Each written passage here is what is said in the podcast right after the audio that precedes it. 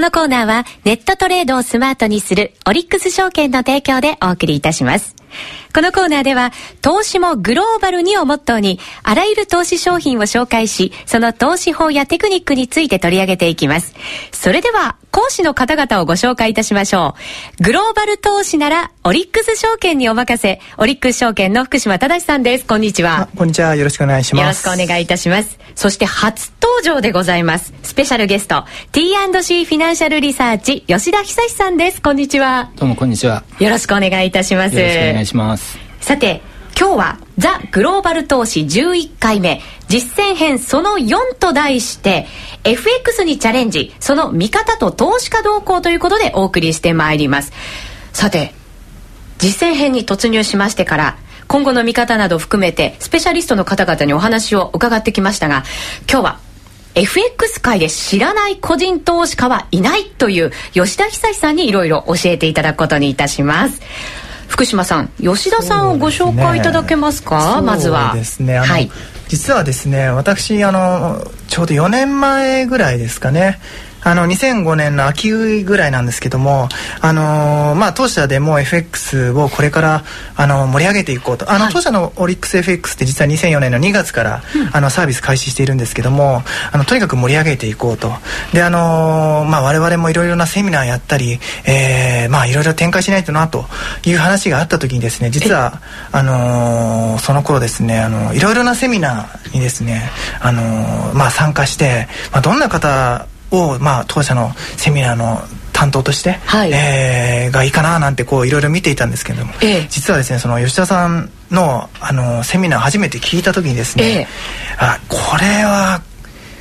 絶対投資家の皆さんにこれ役に立つ情報なり、まあ、あの話、まあ、非常にいいぞとあの実は惚れ込んでですね、ええ、あの3か月連続ぐらいですかねある業者さんのセミナーに参加してですね、はい、であのまあ吉田さんぜひあの当社でやってくださいということであのそこが実はきっかけだったんですよ、ね、そうなんですね。私はあの個人投資家のふりをして、え吉田さんのセミナーを聞きに行って、はい、えそれが最初のきっかけビビビビッときたわけなんですね。で実際にあの我々2006年入ってからですねセミナー何度かやっていただいてでね本当お客様の方からあのすごい吉田さんの好評まあとにかく、えーと、参考になるということで声いただいたので、はい、であのオリック証券ブログって、まあ、あの立ち上げた時に、まあ、そこでもせっかく、まあ、吉田さんあのの我々の、まあえーと、お客さんにも知名度がかなり上がってますのではい、でかつ、まあ、世の中的にもねあの FX まあ、業界の中であの有名ですので、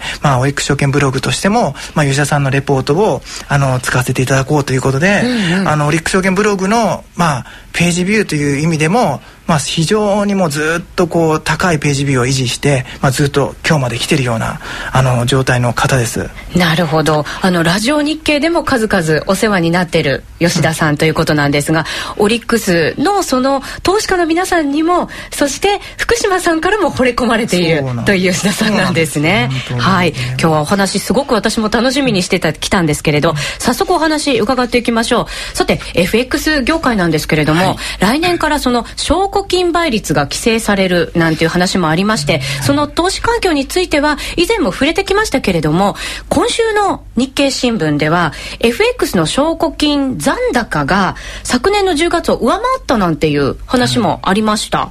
はい。福島さん、まずはいかがですか？えーとですね、証拠金残高確かに証拠金残高という意味では、はい、あの当社のあの方でも、えーとまあ、減ってはいないんですけども、ええ、あの売買、まあ、取引量自体はですねあのあまり増えていない状態ですね。特に、うん。うん、あの今8月も減っているんですけども9月入ってからも取引量自体はあの今減ってる状態ですね、まあ、特にその昨年のリーマンショック後の、まあ、9月まあ、10月10月ですね、はい、あのその時にボラティリティというか、まあ、あの非常にこう一気にこう下がったのでそうですね、あの取引量自体はね、えー、あの増えてるんですけどもその後もう12月1月とも、まあ、結構お客様ロングポジションでこう、はい、持っていた方が特にそうなんですけども、うん、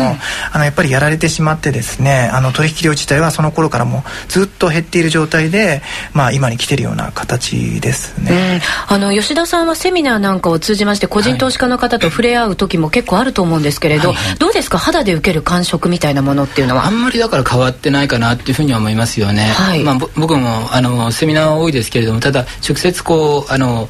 あの細かくお話しするってことはあのないもんですからわ、え。ー、からないですけれどもそれでじゃあそのレバレッジをねあの25倍にあの規制する。途中で激変緩和措置でこう50倍っていうのを一回あの挟むんですけれども、はい、それがどうかっていうことで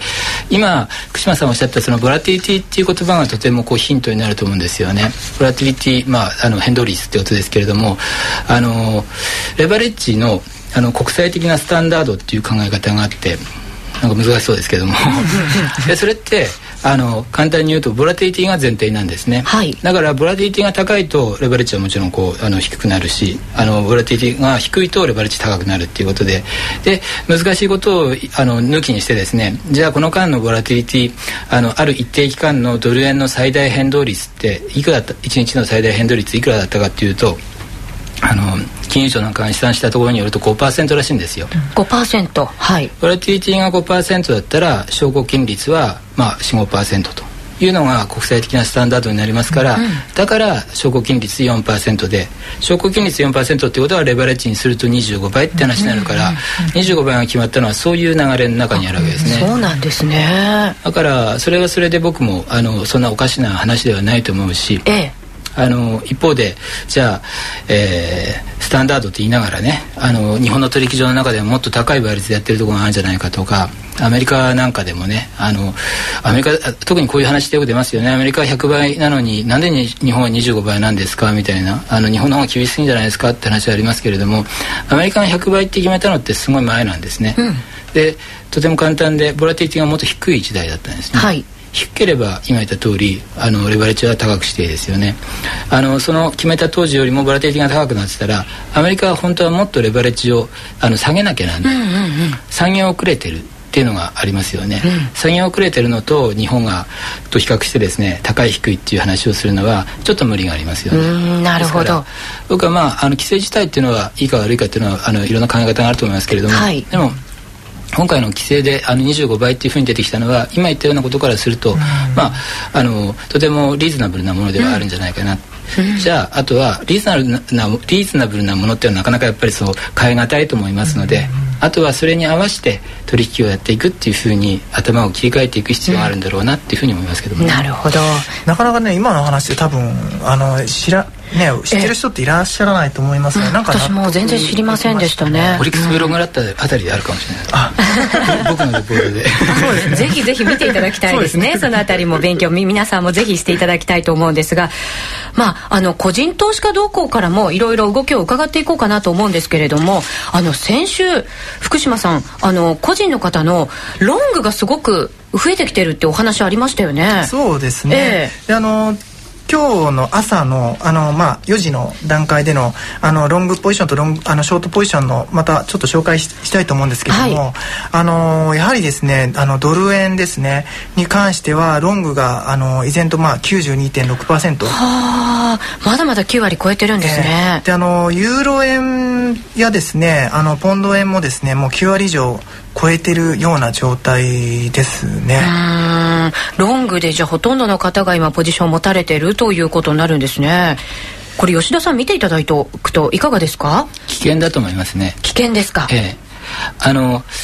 2つ言いたいですね。で1つはそうは言ってもですよ。あのこの間あの45日続けてドル円下がってるんですよ、はい、でここ1か月ぐらいのこのトレンドの中でってあのあの一緒方向に動くのっていうのは45日が限界なんですよ、だからそういうのを知ってて知ってれば一旦はあのドルが下げ止まって上がるっていうのが近いタイミングっていうふうになるんでしょうから、はい、こうやってね逆張りでやるのっていうのはあのおかしくないし、もしかしたら当たるかもしれないとも思うんですよ。ただ一方でそういう超目先の話を抜きにするとこの9月10月11月っていうのはとても一方向に大きな動きが出やすい時期だっていうのがありますので。そういう時期なんですか？ありますので、はい、ですからあのこの数か月なんかはあの下がったと思うとすぐに元に戻るみたいなね、上がったなと思ってもすぐにあの元に戻るみたいなそんなのがこうついてきたもんですからそういう状況だったらある程度逆張りで逆あのもしもあの万が一外れてもですね、まあ、すぐにそういう戻せるってことなんでしょうけれども、ええ、あのさっきお話したみたいにこの数ヶ月っていうのは基本的に一方向にすごく動きやすいですから、はい、あの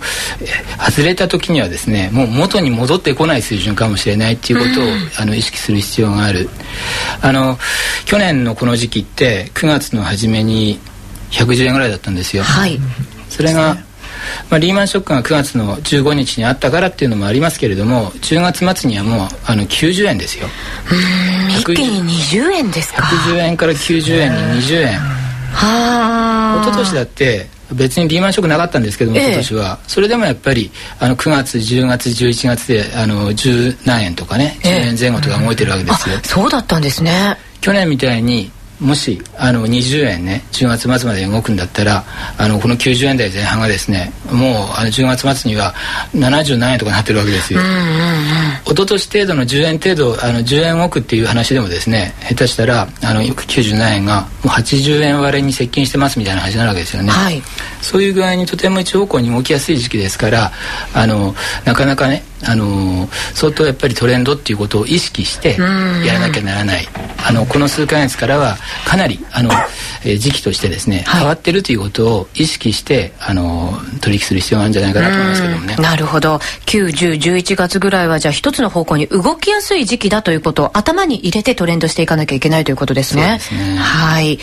さあそれでは吉田さんの為替の見方についても引き続き伺っていきたいと思うんですけれども、はい、そのドル円の動きえー、92円ちょっと超えたぐらいなんですよね。なんとかこの水準で粘るような感じの動きにはなってるんですけど、はい、吉田さん自身は中長期的に見ていただくとどんなふうにドル円の流れ考えていらっしゃるんですか？中長期って言ってもあの来年再来年の話するとですねなんかすごい先のような気がしますので、はい、せいぜいあの年内とか、えー、なんかそんな感覚で考えたいと思いますけれども、はい、普通で言ったらあの87円ってあの割れる可能性の方がむちゃくちゃ高いと思うんですよね。あ高いですか。だって今年ってなんか途中まで100年に一度の危機とかっていう話ですごい動いた印象ありますけれども、はい、安値が87円で高値が101円ですよね。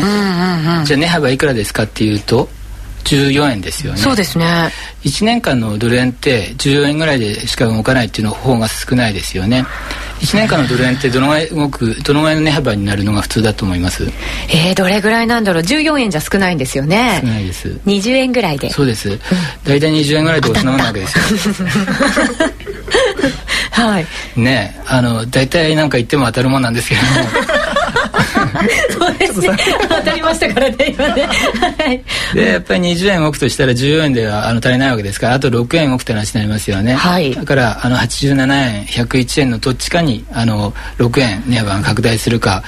どっちにも少しずつあのあの値幅が拡大するか。仮にねこれがあのドル安方向に6円値幅拡大したら87-6ですから、はい、81円じゃないですか。そうですね。ドル円の市場最安値って1995年つけて80円とかそんなもんですよね、はい、もうあっという間にそこのあの目前まで行きますよと。それだけの余力が普通に動いただけでもありますよって話だから、うん、今年がねあのよっぽど普通にないほどあの小動きな年っていうことでなければあの87円を割れないって話にならないですよね。う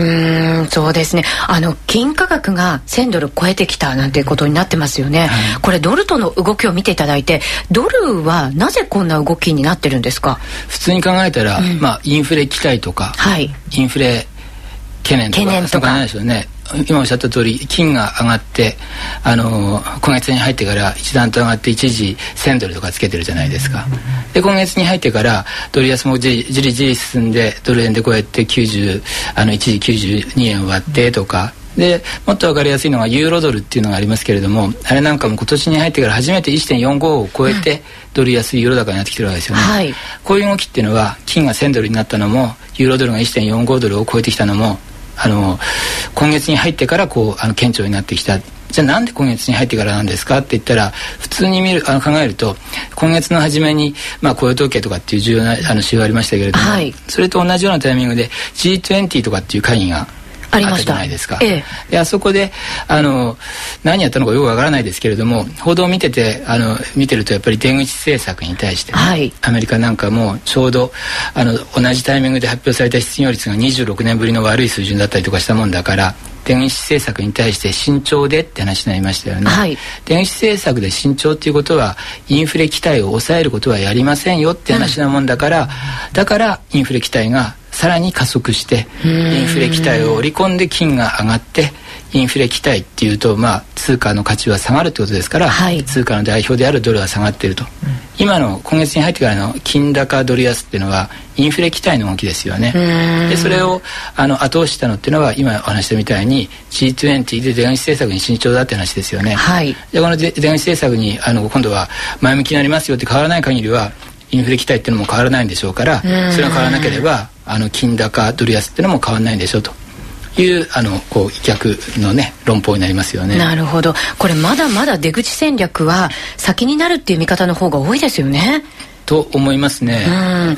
そうするとまだまだこのドル安っていうのはしっかり頭に入れていかなきゃいけない一つの項目ということになりますね。と思いますけどもね。うんどのあたりまで進むというふうに考えていらっしゃいますか？さっきお話したみたいに年内ということで言えば、はい、あの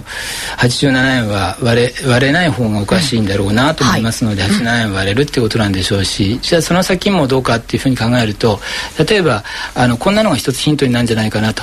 今言ったインフレ期待とかその根っこにあるアメリカの財政赤字だとかあの過剰流動性だとかあのそういうのから考えてみると過剰流動性とかそれから財政赤字とあのドルの関係ってあのこうグラフにすると結構綺麗にね相関相関的なんですよ。同じように動いてるんですよ。うんで大抵はその過剰流動性それからあの財政赤字の方がドルに対して先行的なわけですよ、はい、だったらあの財政赤字が拡大した分これからはドルがあの下がりますよっていう話なわけですけどもグラフにしてそれを計算してみると大体3割下がりますよって計算なんですよ。はいドル円がもし3割下がるって言ったら今まあ92円から計算しても95円から計算してもいいですけれども、うん、3割下がるって言ったら目が丸くなるじゃないですか。丸くなっちゃいましたね思わず。でも60円とかそのあのぐらいになってもおかしくないですよって話になるわけで。でもそんなそれに近いようなことを僕が言っててもあのほうと思うかどうか分かんないですけれども先月ちょうどねあのウォーレン・バフェットっていう、はい、この番組あの聞いてらっしゃるリスナーの方だったらよくご存知だと思いますけど、投資の神様ですよね、はい、彼があの似たようなこと言ってますよね。あそうですか。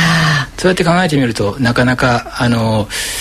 あの87円割れるとかっていうだけの話じゃなくて来年にかけてもドルっていうのはかなり下落リスクが大きいんじゃないかな。だからといって僕は別にそのまんまもう元に戻らないねあのドル安が再来年にかけて続くっていう話をあのするつもりはなくて、はい、今日は時間があまりないのであのこの辺にしておきますけれども僕は今から広がるドル安っていうのは、はい、最後のドル安最後の円高だとは思ってるんですよ、うん、最後の。でそれがうまくいったら、はい、そんな具合に80円なのか70円なのか知らないですけれども例えば半年以内とかでね終わるっていうふうに思ってるんですけれども、うんうんうん、終わると思って最後の円高だ最後のドル安だと思ってもですねやっぱり78円になるっていうとビビりますよね。ビビります。株式市場にもね、はい、影響が出ちゃいます、ね、かなり出てきます。日本企業にも影響出てきますからね。ねやっぱりなんか今日はすごくドキドキしたお話をここで、はい伺った充実したコーナーということになりましたね福島さん。そうですね。もう、多分もっとねあお話あの聞きたいと思うんですけども、えー、あのまあそういう時あのオリックス証券ブログの方でね、はい、あの皆さん見ていただければなとそうですね。オリックスに口座がなくてもオリックス証券のホームページに行けば吉田さんのブログが読めるということになってますね、ね、はい、はい、ぜひ皆さんご覧いただきたいと思います、えー、今日はスペシャリスト T&C フィナンシャルリサーチ吉田久さんにお話を伺いました。福島さんありがとうございました、はい、ありがとうございます。えー、来週ですがオリックスブロガーのお一人日本株のプロフェッショナル株知恵藤井秀俊さんがご登場くださるんですね。そうですね、ま、楽しみですね。そうですね。はい、はい、来週は日本株を中心にお話を伺いたいと思います、えー、吉田さんそして福島さんありがとうございました。ありがとうございます。ありがとうございましたこのコーナーはネットトレードをスマートにするオリックス証券の提供でお送りしました。この後はオリックス証券からのお知らせです。CFD ならオリックス証券。今注目の先金決済取引 CFD ってご存知ですか？世界の株や株価指数、商品、債券、ETF などに投資することができるデリバティブ取引で、CFD ならあなたのニーズに合った投資対象をきっと見つけることができます。まさにグローバル投資の決定版。CFD は証拠金取引なので、レバレッジを使って資金を有効活用でき、買いからだけでなく売りからでも取引チャンス。オリックス証券のオリックス CFD なら高機能トレードツールトレードギアで発注スピードよし、チャート機能抜群と快適にお取引いただけます。また、トレードギアなら FX も取引できるため画期的。CFD も FX も一つのツールで売買が可能です。さらに取引の後期を逃さないための携帯電話で取引ができるトレードギア携帯ウェブもご用意。取引チャンネルも豊富なオリックス CFD で今話題の CFD にトライしてみませんか？資料請求はパソコンや携帯電話からオリックス証券で検索。今すぐ資料請求を。オリックス証券の取扱い商品は株価及び為替などの変動、信用状況の悪化などにより、投資元本の割り込みや投資元本以上の損失が生じる恐れがあります。お取引にあたっては取引の仕組みやリスクについて契約締結前交付書面などで十分ご理解いただき、お客様ご自身の責任と判断で行ってください。金融商品取引業者関東財務局長金賞第55号オリックス証券株式会社